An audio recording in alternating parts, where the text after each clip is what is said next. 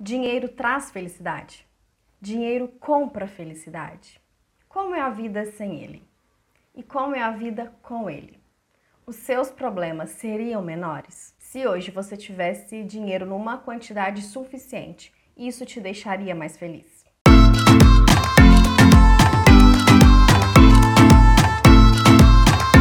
Olá, meu nome é Kelly, seja muito bem-vindo, muito bem-vinda a esse vídeo e se você é novo por aqui, a esse canal.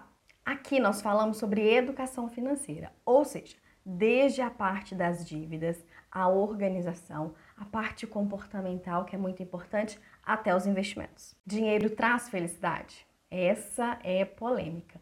Antes da gente começar a falar, eu quero que você pause o vídeo e deixe aqui para mim nos comentários. Para você, dinheiro traz ou não felicidade? Eu gosto e ensino para os meus clientes que o dinheiro é somente uma ferramenta. Com ele, você consegue se sentir mais seguro, você consegue ter mais tranquilidade, porque a maioria dos problemas envolve a parte financeira. Você ter mais qualidade de vida, saúde, educação, liberdade e até mesmo conseguir alcançar o último grau de liberdade financeira que é a independência financeira. Ele pode comprar e te proporcionar alegria, momentos de prazer. Agora, felicidade mesmo, se você estiver contando com ele para ser feliz, se a sua felicidade depende somente de ter dinheiro, pode ser que você se frustre. Você já deve ter visto quantas pessoas que conseguem ter o dinheiro que desejam e quando chega lá ainda continua aquele vazio. O que explica as pessoas terem muito dinheiro e não serem felizes? E o que explica ter pessoas que não têm muito dinheiro e são muito felizes? Entende que tem um algo a mais, tem algo por trás. Eu acho também que o que influencia é a quantidade de dinheiro e se vem ou não com a fama.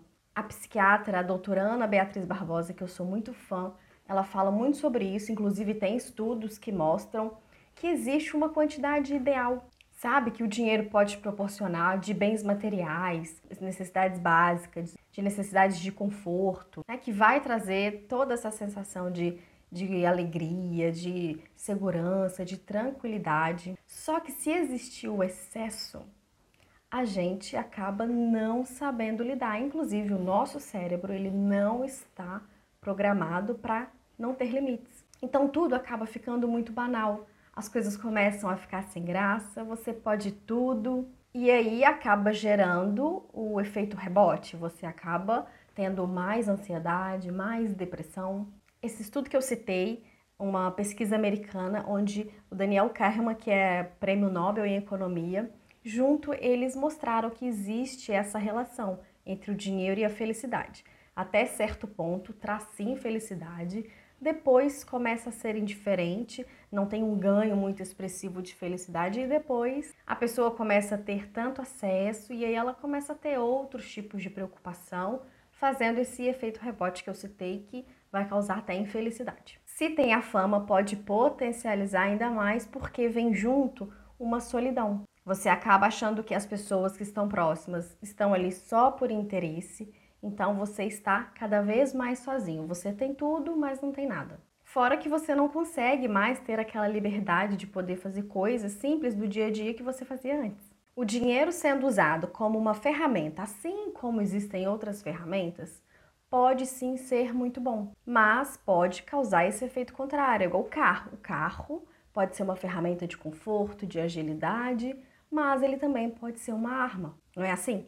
Tudo vai depender de quem está usando e a forma como está sendo usado. Se você não se sente uma pessoa feliz, se alguma ou até mesmo todas as 11 áreas da sua vida, conjugal, filhos, parental, social, servir, intelectual, emocional, são 11 áreas. Se todas elas não estiverem alinhadas, se elas não estiverem em sintonia, o dinheiro sozinho pode ser que não resolva ele não vai trazer felicidade. A doutora Ana Beatriz também fala sobre essa questão da felicidade estar ligada com o nosso sentido e propósito de vida. Ou seja, qual que é a sua relação consigo mesmo e com o outro? Qual que é a sua função aqui? E isso tem a ver com o nosso trabalho.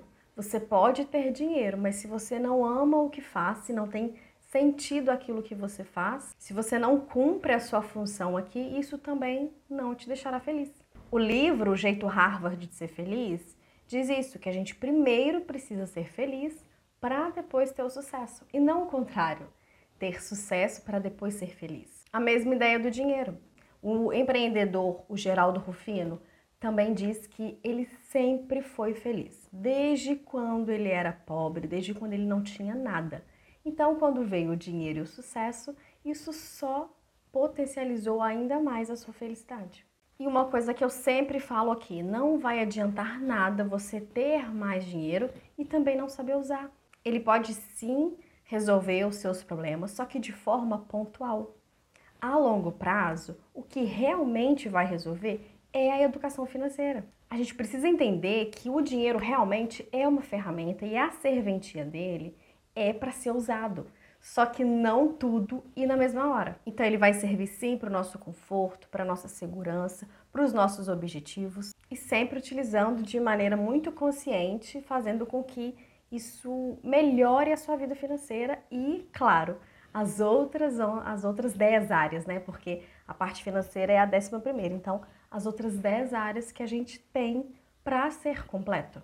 E aí, te ajudou na sua forma de pensar? Acrescentou para você? Me conta aqui nos comentários. E se fez sentido para você, deixa um like para mim, se inscreve no canal e me segue lá no Instagram. Não esquece de compartilhar esse vídeo com a família, com os amigos, eles precisam saber disso. Até o próximo vídeo. Tchau!